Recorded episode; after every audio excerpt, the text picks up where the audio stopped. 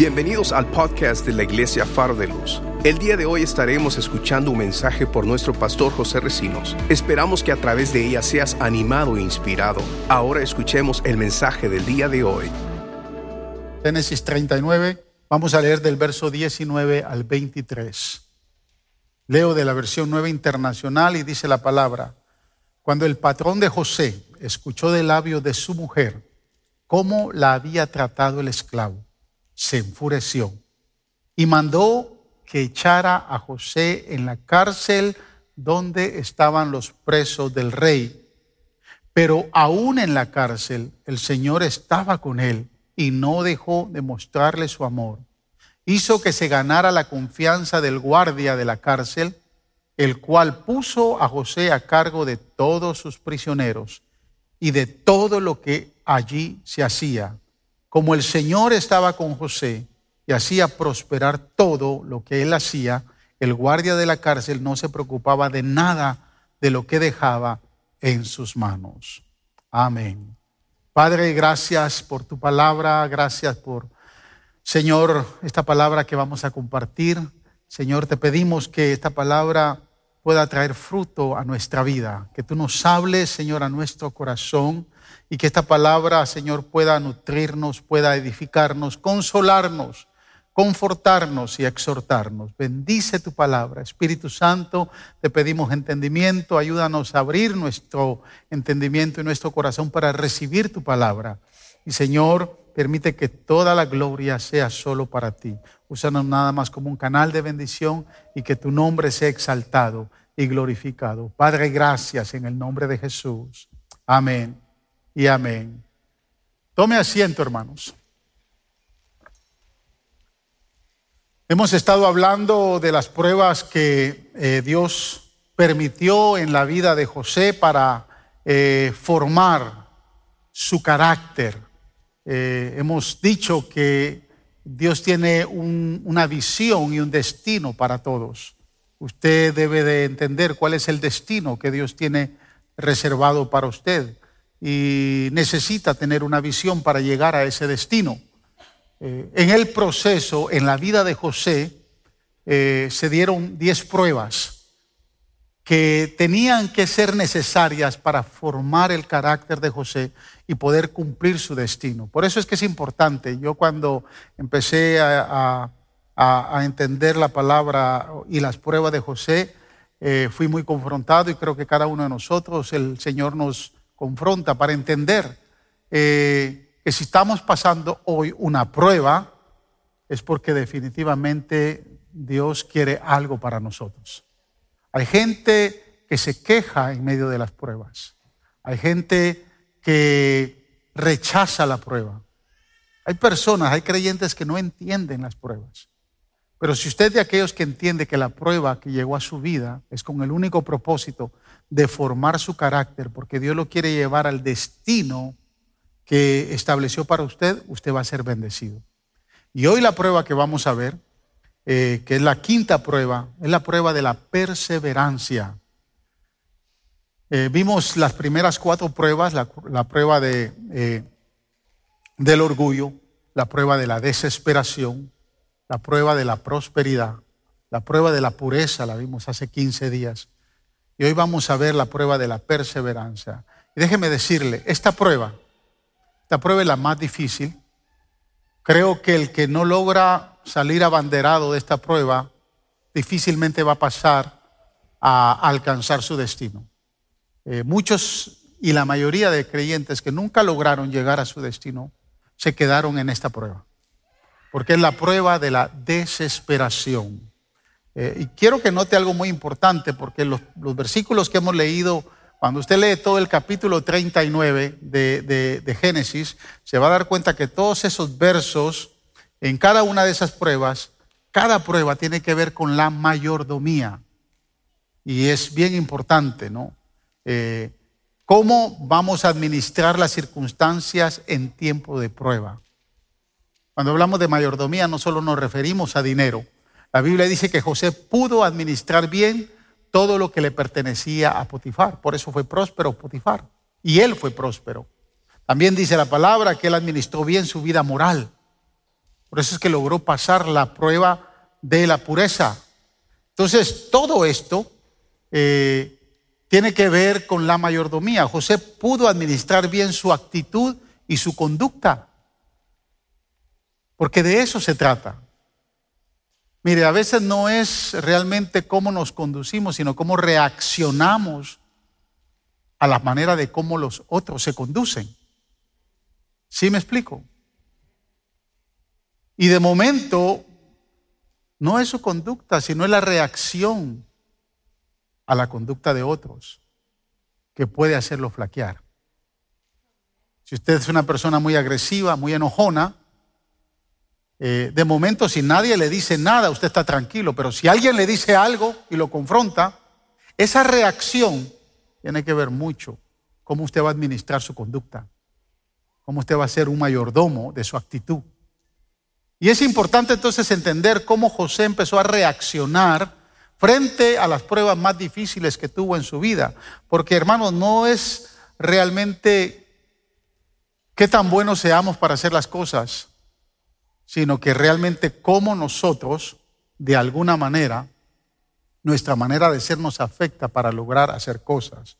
Así que todo lo que hoy podamos administrar en tiempo de prueba, en tiempo de circunstancia, en tiempo y referencia a nuestra manera de reaccionar, quiero decirle que eso le va a permitir disfrutar su destino y su vida abundante si Dios logra, obviamente, permitirle ser un excelente administrador y mayordomo de todas las áreas de su vida, de su tiempo, de sus recursos, de las circunstancias, de las pruebas y de todo lo que pasamos, ¿no? Entonces, José nos da un ejemplo de perseverancia, pero quiero que leamos en Romanos capítulo 5, versos del 3 al 5, porque Romanos, no, yo quisiera alinear estos versos eh, de Romanos del 3 al 5 con, con la prueba de José. Y si usted lo tiene, yo voy a leer de la versión eh, nueva internacional, dice la palabra en el Romanos capítulo 5, versos del 3 al 5. Yo creo que usted ha leído muchas veces estos versículos. Dice la palabra, y no solo en esto, sino también en nuestros sufrimientos, porque sabemos que el sufrimiento produce perseverancia. Escuche la escalera. La perseverancia, entereza de carácter. La entereza de carácter, esperanza y esta esperanza no nos defrauda, porque Dios ha derramado su amor en nuestro corazón por el Espíritu Santo que nos ha dado. Me llama la atención porque la versión Reina Valera eh, empieza diciendo, y no solo esto, sino que también nos gloriamos en las tribulaciones. O sea, la versión Nueva Internacional dice, sino también nos eh, alegramos en nuestros sufrimientos, pero nos gloriamos en las tribulaciones. La pregunta es, hermanos, ¿quién se gloria en su sufrimiento? ¿Quién se pone contento? Se fue a hacer la prueba del COVID-19, le dijeron que dio positivo, usted dijo, gloria a Dios, aleluya.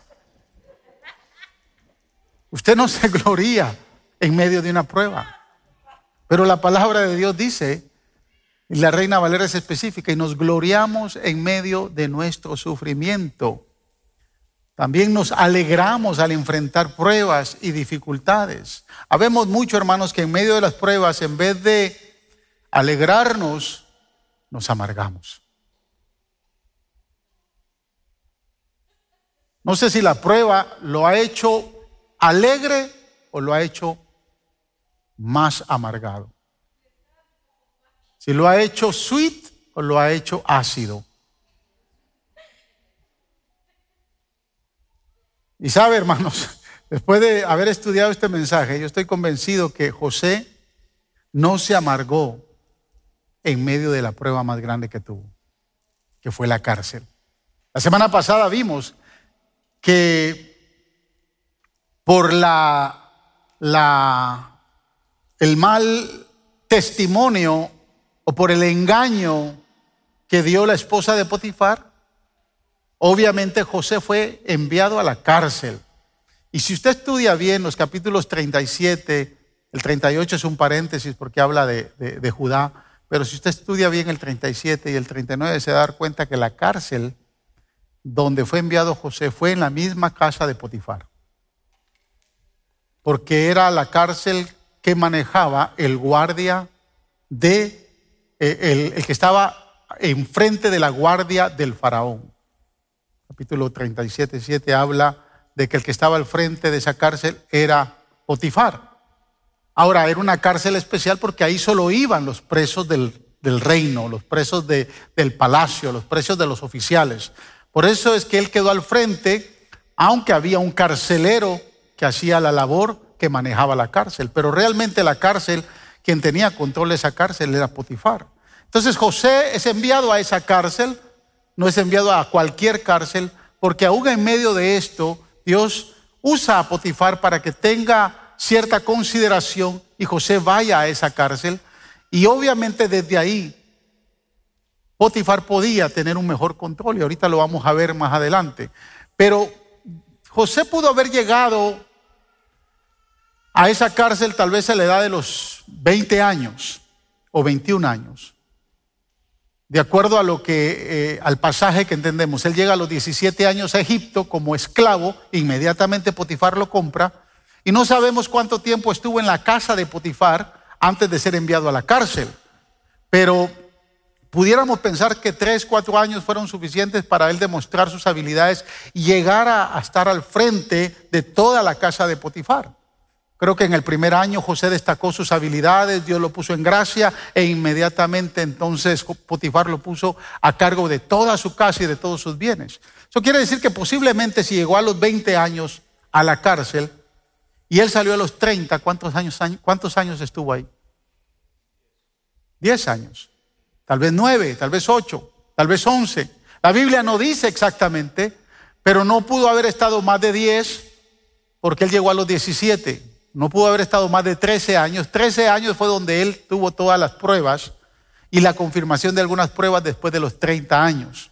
Pero él llegó a gobernar a la edad de los 30 años, dice la palabra del Señor. Entonces hay cuatro principios que nos pueden ayudar a entender por qué necesitamos alegrarnos en medio de las pruebas, por qué necesitamos gloriarnos en medio de las pruebas. Y son los cuatro principios que quiero compartir con ustedes. Cuatro principios para entender que podemos gloriarnos. Así que cuando usted salga de esta, esta mañana de acá, usted va a salir convencido que cada prueba que venga, usted le va, se va a reír de la prueba Amén. Va a alabar al Señor en medio de la prueba. Va a glorificar a Dios en medio de la prueba. Y va a estar contento en medio de la prueba. Amén. Entonces hay cuatro, cuatro principios. En primer lugar necesitamos entender que la tribulación o sufrimiento produce perseverancia. Número uno, la tribulación o sufrimiento produce perseverancia. Ahora escuche bien, Usted no necesita orar, hermanos, para que venga una tribulación a su vida. ¿Cuántos oran? Para que venga un sufrimiento a su vida. Señor, que mañana me enferme. Nadie ora. Las tribulaciones, las pruebas y los sufrimientos vienen gratis, hermanos. Llegan sin anunciarse. De momento usted se vio en la prueba.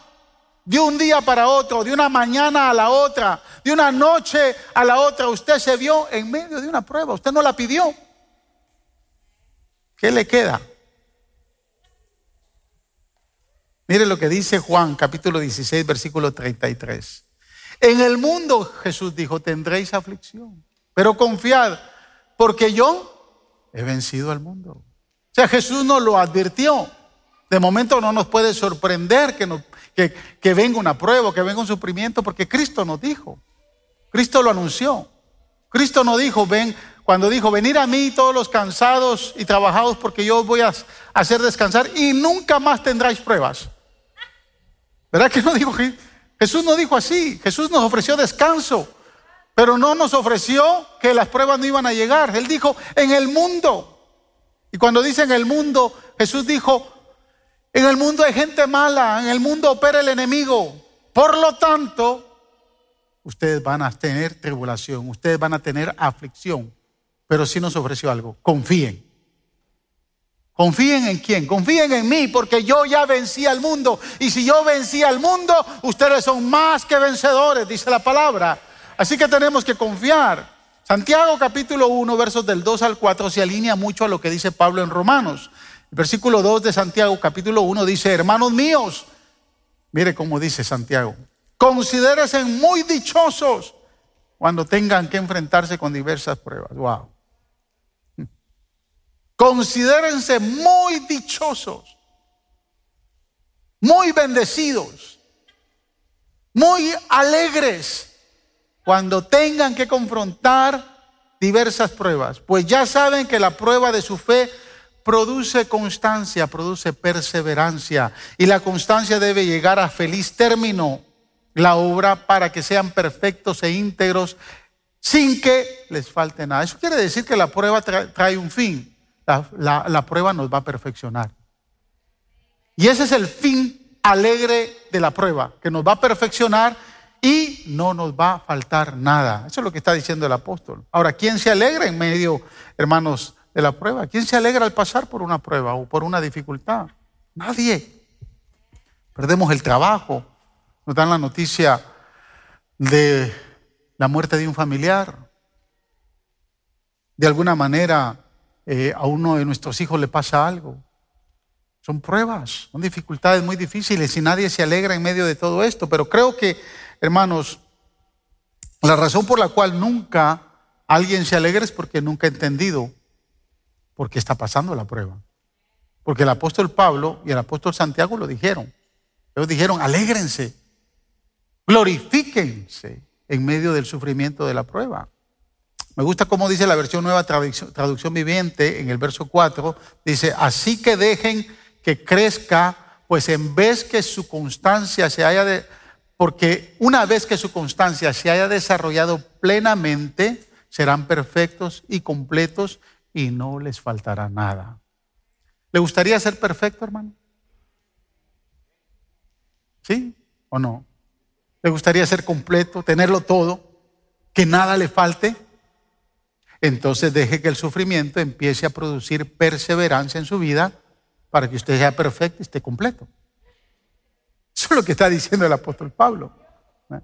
Ahora mire, hay una gran diferencia entre ser paciente y ser perseverante, entre tener paciencia y tener perseverancia. La paciencia es esperar con alegría. La paciencia, ¿no? Te va al hospital a ver al médico y ve aquella gran línea de pacientes y usted dice, wow, Aquí me la voy a quedar hasta las 12 o 1 de la mañana, o que tal vez hasta las 6 de la mañana. Qué, qué lindo. Esa es la paciencia, ¿no? O cuando usted está en el 290 con toda esta construcción que ha tenido el 290, ¿cuántos, han, ¿cuántos han entrado al 290? Y son las 5 y 30 de la tarde y usted tiene que estar a las 7 de la noche en la iglesia porque le toca servir. Y el tráfico va bumper con bumper y todavía se tiene que ir a la casa, se tiene que bañar, se tiene, tiene que comer y usted va paciente ahí, cantando coritos, alabando al Señor. Ser paciente es mantener un corazón tranquilo mientras espera algo. Por eso es que a los que están enfermos se les da el nombre de pacientes. Porque deben de mantener un corazón tranquilo mientras espera su sanidad. Mientras espera un milagro de Dios. O mientras espera el resultado de la medicina que se está tomando. Entonces la paciencia nos invita a estar alegres en medio de lo que esperamos. La perseverancia es luchar con batalla mientras espera con alegría. Esa es la definición más correcta de la perseverancia. Es luchar con batalla mientras espera con alegría. Es decir, la perseverancia envuelve una guerra, hermanos. Y le voy a decir por qué. Porque la prueba es corta, pero la tribulación es larga. Hay pruebas que se van rápido, pero hay tribulaciones que duran, hermanos, semanas, meses, años y algunos mueren con tribulaciones. Pero quiero decirle que en la Biblia no se encuentra otra forma para desarrollar carácter que la prueba o la tribulación. No hay otra forma. No hay otra forma. José le tomó 13 años. Ahora no entiendo todavía cómo el 13 resulta, porque la Biblia también señala que David fue ungido como rey y por 13 años lo persiguió Saúl. ¿Puede imaginar el 13? O sea, tanto José como David tuvieron que luchar 13 años.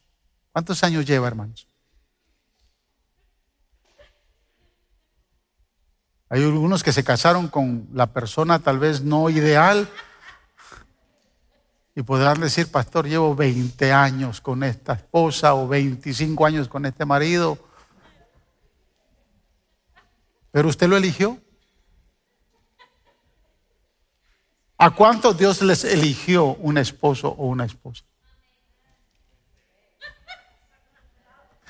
Literalmente que Dios le haya dicho, esta es la mujer que yo tengo para ti. O que le haya dicho a la muchacha, este es el hombre. Y usted escuchó esa voz audible del cielo. Se abrió el cielo. ¿Cuántos tuvieron esa experiencia? Por eso es que hoy los jóvenes se apresuran, hermanos. Porque como Dios no les habla, ellos dijeron, este es. O ella es. Y corren. Usted se da cuenta, hermanos, que la esposa o el esposo fue el diseñado por Dios para usted cuando usted sabe que la esposa le está ayudando, es el elemento, es el vehículo, es el instrumento de Dios para formar su carácter.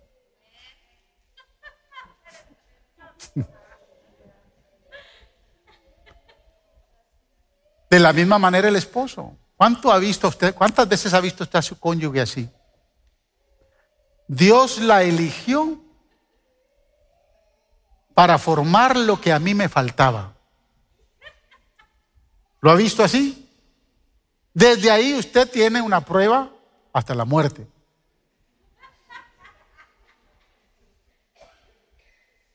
Pero usted lo eligió. ¿Estamos de acuerdo? José estuvo 13 años en prueba o en pruebas. David estuvo bajo persecución con Saúl por 13 años. Pero hay otros que la alargaron más. No sé si usted sabía, ¿no? Aún Pablo, fíjese, Pablo estuvo en Antioquía 13 años antes de empezar sus viajes misioneros. 13 años, había estado tres años, y lo habían mandado a Arabia Saudita, o él se fue a Arabia Saudita, y después bajó a Antioquía y ahí estuvo 13 años en espera hasta que salió a su primer viaje misionero. Salió desde Antioquía. Pero hay otros que la largan, hermanos. Abraham estuvo 25 años esperando en medio de la prueba. Y Moisés la alargó hasta 40 años. Fíjese, es interesante, las pruebas de Moisés se dieron en el desierto. Y Moisés siendo un hombre muy arrogante, porque cuando la Biblia dice que él fue el hombre más manso, es cuando realmente las ovejas, las miles y miles de ovejas en el desierto lo hicieron manso a él. Usted no eligió el tipo de pastor que usted quiere. Yo tampoco elegí el tipo de, oveja que usted es. Por eso es que yo tengo que aceptar quién es usted como oveja. Algunas me han sacado más canas que otras, pero yo no puedo elegir y decirle, Señor, como los hijos de Zebedeo, que pidieron un rayo que les partiera a todos, ¿no? No, yo tengo que aceptar que ustedes son las ovejas que Dios permitió que yo pastoreara. Y déjeme decirle que usted ha formado mi carácter. Usted ha sido, usted va a recibir una medalla de oro cuando llegue al cielo, porque formó mi carácter. ¿Sí me entiende? Y yo voy a recibir un montón de medallas de oro Porque le ayudé a formar su carácter. Las pruebas pueden durar hasta 40 años como Moisés y usted dirá, wow, ¿por qué tanto? ¿Por qué tan largas las pruebas? Escúcheme bien lo que voy a decir. Las circunstancias, cómo usted maneje las circunstancias va a determinar qué tan larga sea la prueba que usted va a vivir. Qué tan excelente sea usted como mayordomo en las circunstancias que está viviendo para poder usted entonces salir de esa prueba. Hay muchos que nunca salen de las pruebas de las finanzas y siempre andan pelados, nunca tienen dinero para nada, nunca tienen dinero ni siquiera para diezmar, nunca, siempre andan en cero. ¿Sabe por qué? Porque nunca aprenden a ser buenos mayordomos con sus finanzas. Pero desde el momento que usted aprende a, ser un buen mayordomo de sus, finanzas, usted va a salir de la miseria, usted va a salir de, andar, eh, como decía mi abuela, ¿no? De, andar como chivo, como, como rodilla de chivo de, o, rodilla de cabra, ¿no? Las ha visto, son bien peladas.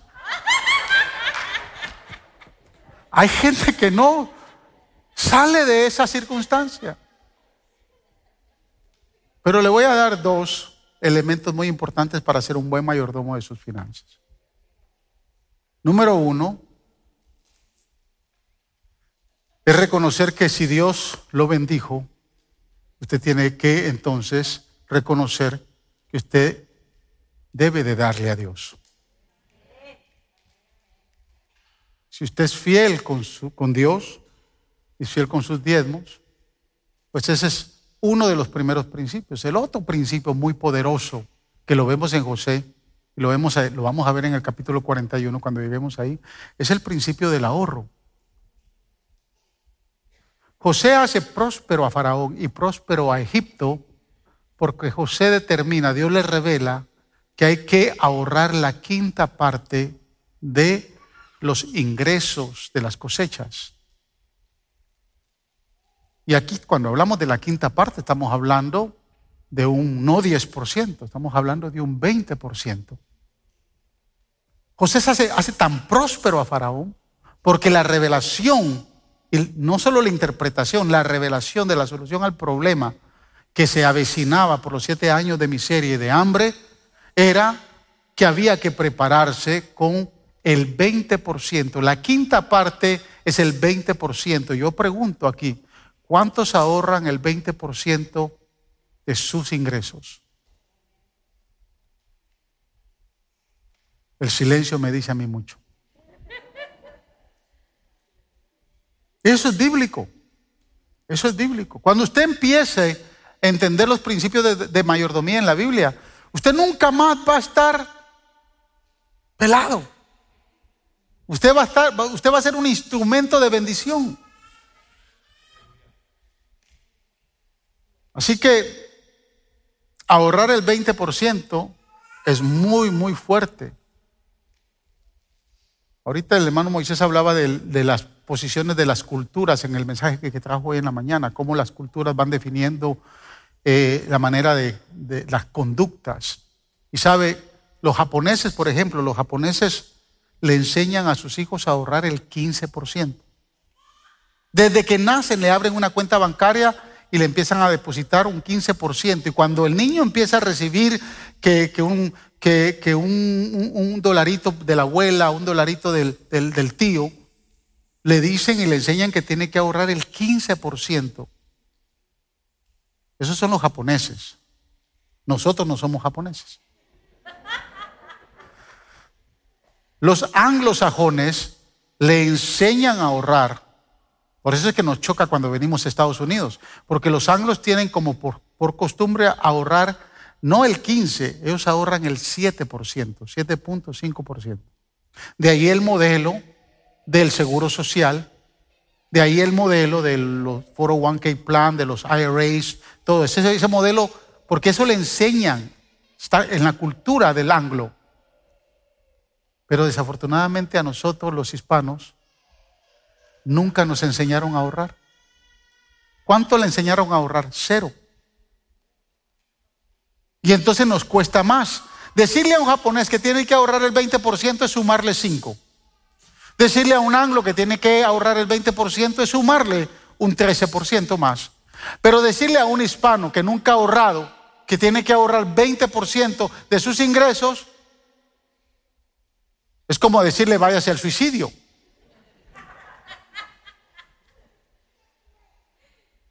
Porque si usted recibe 100 dólares y va de los 100 dólares, va a dar su diezmo, que son 10, y va a ahorrar 20, se, tiene, se queda con 70 para resolver todos sus problemas. El problema es que muchos de los hispanos necesitan un 200% para resolver sus problemas antes de empezar a diezmar y empezar a ahorrar. Pero la clave está ahí. Ser un buen mayordomo de sus finanzas le va a permitir ser libre financieramente. Ser un mayordomo de sus circunstancias le va a permitir ser libre de la prueba. Si usted no ha salido de su prueba, es porque usted no ha sido un mayordomo de esa circunstancia. ¿Me explico? Entonces Dios quiere que aprendamos. El segundo principio, entonces, entender es que la perseverancia produce carácter. ¿Qué es lo que Dios, cuál es la intención de Dios cuando vamos a tener una, prueba, vamos a confrontar una prueba? Número uno, estar conscientes que esa prueba vino de Dios en, en el sentido de que Dios la está permitiendo. ¿Con qué? Finalidad de formar su carácter. Entonces usted tiene que estar alegre. Usted tiene que recibirlo con gozo, con alegría y decirle gracias Señor por esta prueba. Pero número dos, tiene que entender que esta perseverancia en medio de esa prueba va a producir carácter en su vida. Ahora, hace un momento dije que lo único que puede producir o desarrollar carácter en nuestra vida es la perseverancia, y eso es muy cierto. Si José no en la cárcel no es perseverante, su carácter no es formado y él no está dispuesto o apto para gobernar Egipto. ¿Sabe, hermanos? Me gustaría que un apóstol, que un doctor en teología, que un evangelista, que un profeta viniera, me impusiera manos y me diera perseverancia. ¿A usted le gustaría? Que viniera un apóstol de esos apóstoles que existen y que le impusiera manos. Pastor Recino, desde ahora en adelante serás perseverante. Eso no funciona así.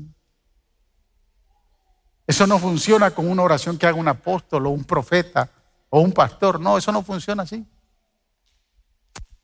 Usted tiene que entender que la perseverancia va a producir carácter en su vida. Por lo tanto, es importante ser un buen mayordomo de esa circunstancia, de esa prueba.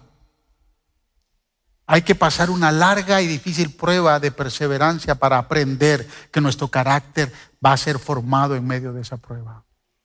Cuando hablamos de carácter, vamos a hablar de la manera de cómo usted va a reaccionar a las circunstancias. Yo he llegado a la conclusión que lo peor que podemos hacer con una persona es promoverlo antes de que esté listo para pasar o que haya pasado la prueba. José tenía grandes dones, hermanos, grandes habilidades hizo próspero a Potifar. Es más, llegó a la cárcel y esas habilidades lo resaltaron. Y de momento ya era hasta jefe de todos los presos. Pero yo sí creo que él prolongó un poco su prueba o su tiempo en la cárcel porque no supo ser un buen mayordomo hasta que Dios le enseñó ser perseverante. Mire lo que dice Génesis 40, versículo 14. Yo le ruego que no se olvide de mí, por favor, cuando todo se haya arreglado. Háblele usted de mí al faraón para que me saque de esta cárcel. A mí me trajeron por la fuerza de la tierra de los hebreos. Yo no hice nada aquí para que me echaran en la cárcel. Déjalo ahí un minuto, hija. Esos versículos 14 y 15. Antes de... Eh, déjalo ahí porque quiero, quiero que usted observe varias cosas interesantes en estos versículos. Usted sabe lo que pasó. Cayeron en la cárcel dos hombres que eran oficiales del rey, un copero y un panadero. Porque algo tramaron allá, fueron, fueron eh, eh, eh, sorprendidos. Y bueno, Faraón los mandó a la misma cárcel donde estaba José. Y estando ahí, el copero y el panadero tienen dos sueños, o tienen un sueño cada uno. Y entonces José empieza a interpretar los sueños. Usted sabe eso, ¿no? ¿Cómo reaccionó? Por este verso, ¿cómo reaccionaría José cuando Dios le empezó a revelar al panadero el sueño del panadero y el sueño del copero? Cuando le empezó a revelar el sueño del copero, pues recibió, la revelación de que el copero en tres días iba a ser vuelto al palacio y que iba a volver a estarle sirviendo el vino al rey. Pero con el panadero fue distinto. Al panadero a los tres días le iban a cortar la cabeza. Cuando José recibe estos sueños, escuche, José le entrega a ellos lo que recibió. Pero el cumplimiento era definitivo iba a marcar una pauta, tanto en la vida de ellos como en la vida de José. Cuando José se da cuenta que al tercer día el, el cupero es enviado al palacio nuevamente y al panadero le, le vuelan la cabeza. ¿Qué hace José? Lo que dice ahí. Dijo, wow, Dios me usó porque es por medio de este hombre que me va a sacar. Porque hasta, esta fecha no sabemos ni cuántos años llevaba ya preso. No tenía juicio. Posiblemente nunca hubiera salido de esa cárcel. Y mire cómo empieza a manejar su circunstancia. Yo le ruego, hablándole al copero. Yo le ruego que no se olvide de mí, por favor.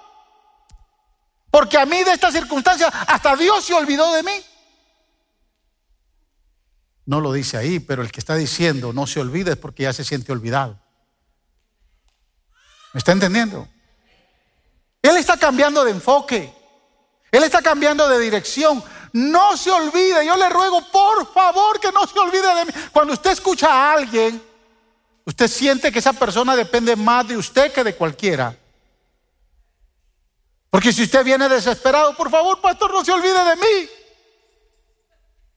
Le digo, bueno, está, está cambiando de enfoque. Al que le tiene que decir así es a Dios y no a mí. Y mire, no solo empezó a cambiar su enfoque, sino mire la postura de víctima. Observe. Cuando todo se haya arreglado, háblele usted a mí, al faraón, para que me saque de esta cárcel. Mire el verso 15, ponga el 15, hija.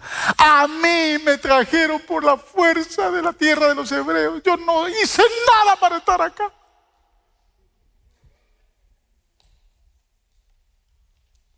Se victimizó.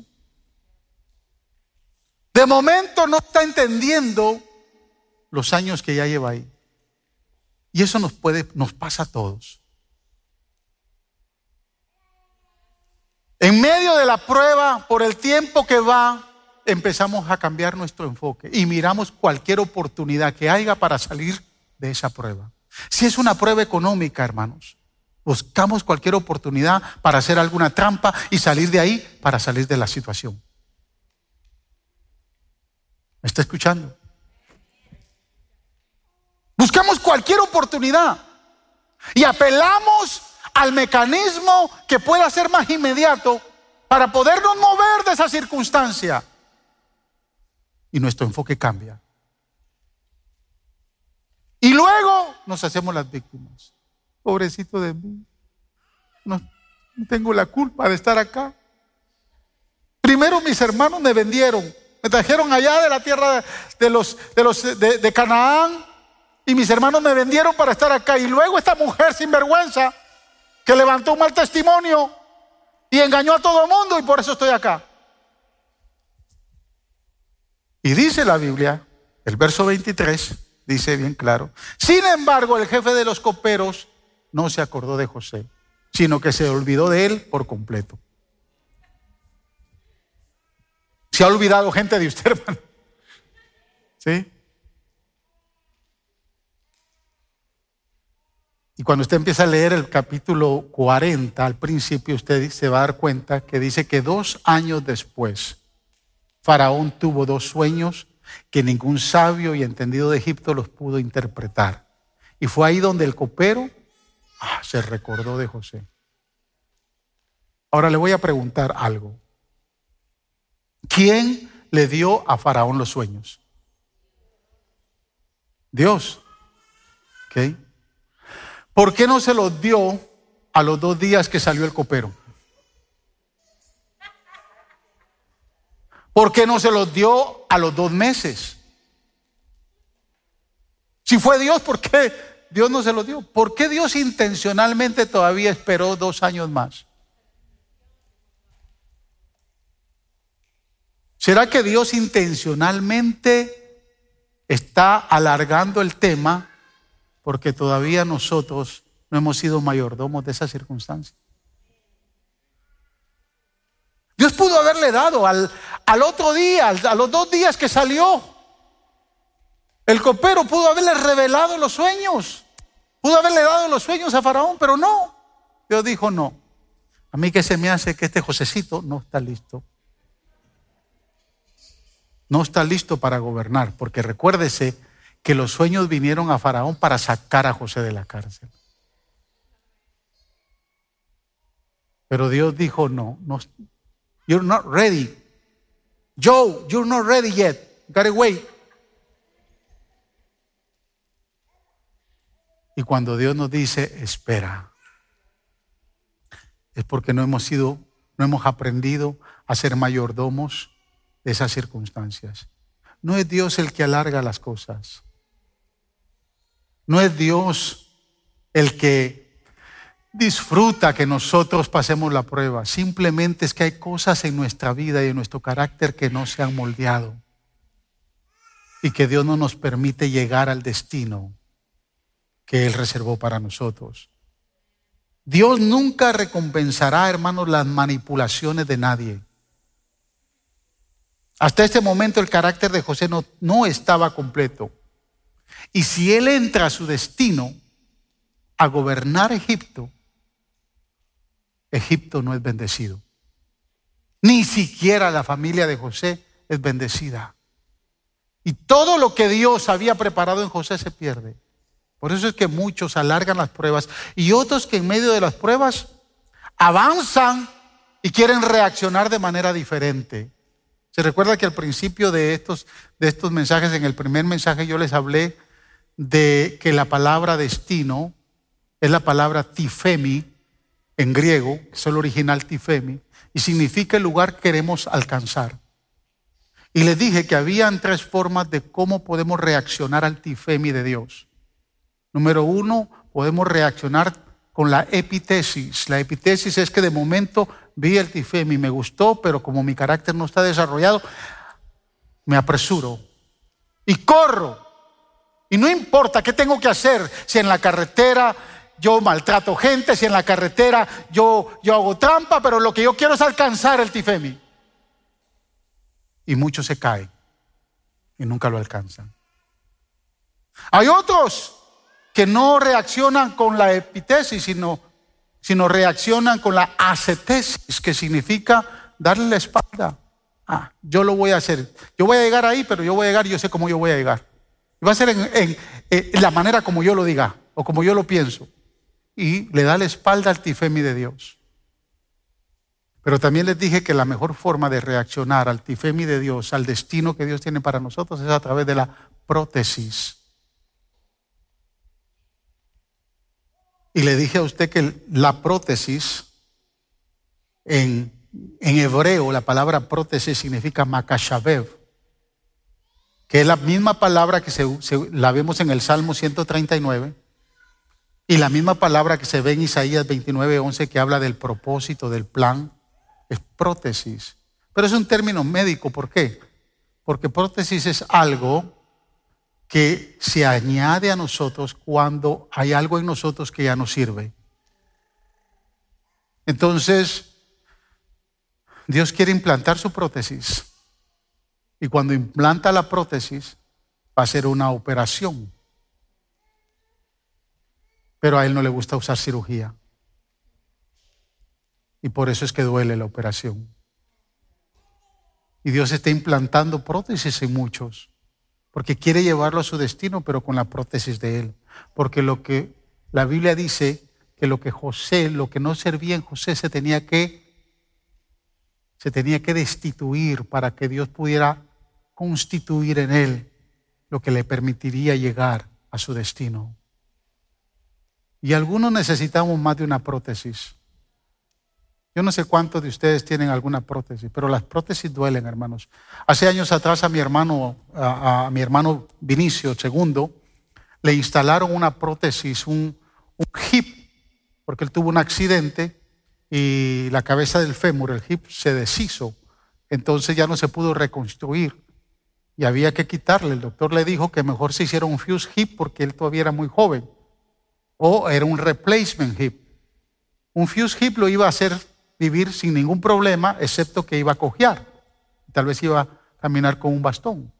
Pero un replacement hip era una operación que se tenía que hacer cada 15 o 20 años, depende del tratamiento que le iba a dar, el trato que le iba a dar a su cuerpo. Él ya lleva tres prótesis que se las han reemplazado, porque eso fue hace más de 30 años. Y ahí anda. Pero recuerdo que en las dos operaciones, que una, yo en la última no estuve, pero en las dos yo he estado, en las primeras dos.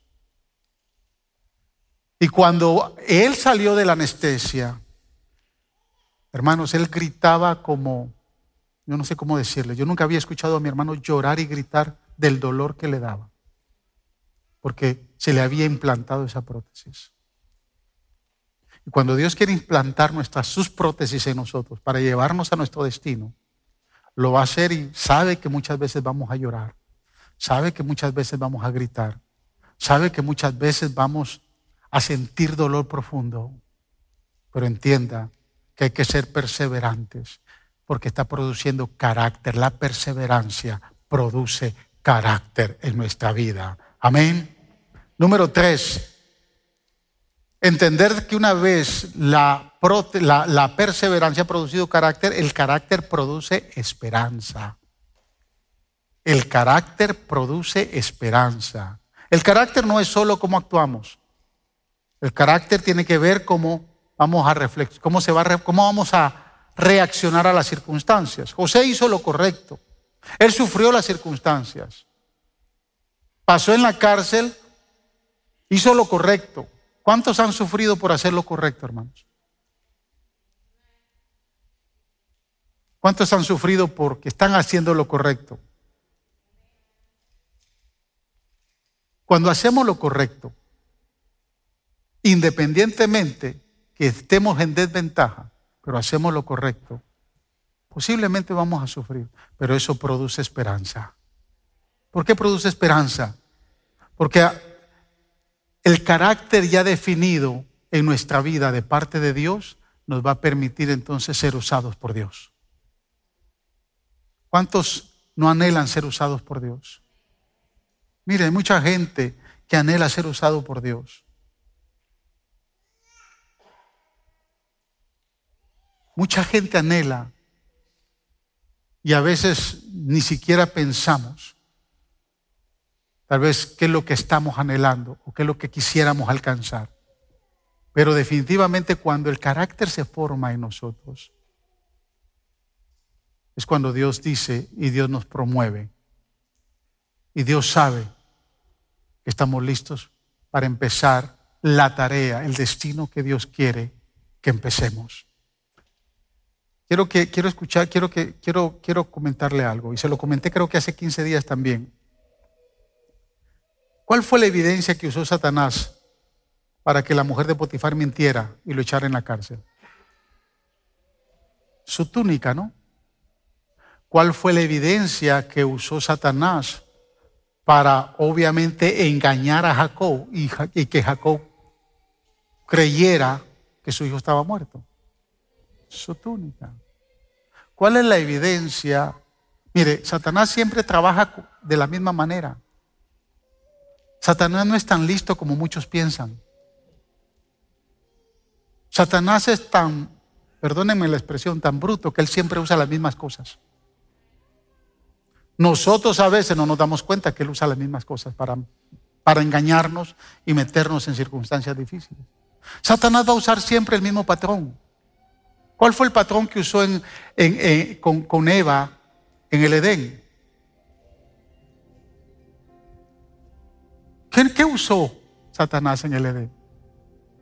Juan lo dice. Los deseos de los ojos, los deseos de la carne y la vanagloria de la vida. Juan lo dice. Son los mismos tres formas que engañó a Eva. Las mismas tres formas que quiso engañar a Abraham, las mismas tres formas que engañó a David, las mismas tres formas que ha venido engañando a todo mundo. No se la crea, él no es tan listo. Él es un ángel caído que ya ni siquiera sabiduría tiene. Sus obras son peligrosas, pero por eso Cristo murió en la cruz, para liberarnos de las obras del enemigo. Amén. Por eso Cristo murió en la cruz por nosotros. Ahora yo quiero que usted me entienda. Si Satanás usó la túnica, yo creo que a José no le dieron ganas de usar más túnicas. Pero ¿cuál es la túnica que Satanás siempre está usando para meterlo en problemas? ¿Cuál es la circunstancia que Satanás siempre va a usar para verlo en miseria? No podemos descuidarnos de estas cosas. Con esto termino. Número cuatro. Entender que si el sufrimiento produce perseverancia, si la perseverancia produce carácter, y si el carácter produce esperanza, escúcheme bien, número cuatro, la esperanza produce citas divinas. Hay una cita divina que le está esperando. Mire, quiero que, vaya conmigo a este Proverbios. Grábese este proverbio en su corazón. Proverbios 13, 12. Mire lo que dice. La esperanza frustrada aflige el corazón. El deseo cumplido es un árbol de vida. Wow. La, versión Reina Valera dice, la esperanza que se demora es tormento del corazón. De momento José en cierto momento se equivocó y pudo pensar que era por medio del copero salir de esa prueba. Y se hizo la víctima y cambió de enfoque. Pero aprendió su lección y siguió esperando y poniendo su esperanza en aquel que sabe dar esperanza. Y cuando José entonces vuelve y pone su enfoque de esperanza en Dios, fue cuando Dios decide darle los sueños a Faraón. Y donde Dios se encarga de que no se encuentre ningún sabio, ningún consejero, ningún adivino en el imperio que pueda interpretar los sueños. Yo no sé cuánto tiempo pasó, no sé cuántos, cuántos eh, adivinos, cuántos consejeros, cuántos brujos habían en el imperio de Egipto. Egipto siempre ha sido un país grande pero era el imperio más grande de la época. O sea que vinieron del alto, del bajo Egipto. Vinieron de todas partes. ¿Cuánto tiempo se tardó para que se encontrara a alguien que pudiera dar interpretación a esos sueños? Pero no se encontró. Y yo cada día me imagino que el copero miraba la aflicción de Faraón porque a Faraón le afligían sus sueños. No había una resolución a sus sueños. Y yo no sé si pasaron meses que llegaran adivinos de todo el imperio, porque dice que fueron llamados de todo el imperio. Eso no pasó en una semana. No había Facebook, no había internet, no había mensajes de texto, no había WhatsApp. Si hubiera habido WhatsApp, miren, se pone en un WhatsApp los sueños y se manda a todos. Y al otro día está la respuesta tal vez. O tal vez no se encuentra nada. En este caso no se encontró nada. Tuvieron que venir adivinos de todo el imperio. Pasaron semanas, yo, yo puedo pensar que hasta meses, que llegaran ahí. Y la aflicción. Entonces, dijo el copero, wow, Perdóneme, Faraón. Perdóneme que yo Estoy aquí de regreso porque hay un hebreo esclavo allá preso que Dios le reveló los sueños y por eso estoy aquí. Yo me imagino que Faraón se le quedó viendo y le dijo, sin vergüenza, ¿por qué no me lo habías dicho antes? ¿No cree? Hoy mándenlo a buscar. Porque, hermanos, la esperanza produce citas divinas. Hoy es su día. Si usted ha estado esperando perseverante, hay una cita divina. Dios tiene el poder para sacarnos inmediatamente. Mándenlo a buscar. Díganle que se bañe, que se rasure. Pónganle ropas nuevas y tráiganlo conmigo. Saber perseverar en medio de la prueba no es fácil. La prueba nos puede frustrar y nos puede amargar. Y nos puede hacer personas amargadas. Y cada vez que la gente nos hable vamos a hablar con amargura y la amargura va a brotar desde nuestro corazón. Pero también puede producir alegría. Porque sabemos que en cualquier momento Dios nos saca de esta, de, esta prueba y nos va a tener una cita divina. Un encuentro con la bendición esperada. Un encuentro con lo que solo Dios sabe dar. Usted podrá equivocarse en su vida, hermanos, pero nunca se equivoque en esperar para que la prueba produzca perseverancia y esa entereza de carácter y esa entereza de carácter lo lleve a un término fin de alegría y del encuentro divino. La esperanza no es que Dios lo librará de sus circunstancias, la esperanza es que Dios lo ayude a caminar en medio de las circunstancias. Si la esperanza está ayudándole a caminar en medio de las circunstancias, entonces usted va a tener una cita divina. Escúcheme bien, con esto termino. Quiero cerrar con esto. Quiero que vea la tipología entre José y nuestro Señor Jesucristo. José fue contado con los prisioneros sin haber cometido falta. Cristo fue contado con dos prisioneros, en medio de dos prisioneros, sin haber cometido ninguna falta. José fue puesto entre dos prisioneros, el copero y el panadero. Uno de los prisioneros fue condenado y el otro fue liberado. Jesús fue puesto entre dos prisioneros. Uno fue liberado por su propio corazón y el otro fue condenado por la maldad de su corazón. José le dijo al copero, acuérdate de mí, pero el copero se olvidó de él. El ladrón en la cruz le dijo a Jesús, acuérdate de mí. Y Jesús le dijo, a partir de hoy estarás conmigo en el paraíso. Escúcheme lo que le voy a decir. Aunque la gente se olvide de usted y no le mantenga la palabra, hay alguien que siempre va a cumplir y lo va a sacar de su circunstancia. Se llama Jesús. Él no se sabe equivocar. Y Él está dispuesto a que seamos liberados. Gracias por escuchar el podcast de la Iglesia Faro de Luz. Esperamos que la palabra de hoy haya sido de mucha bendición para tu vida. Te motivamos que te suscribas y que bendigas a alguien compartiendo este mensaje. Te esperamos en la próxima semana.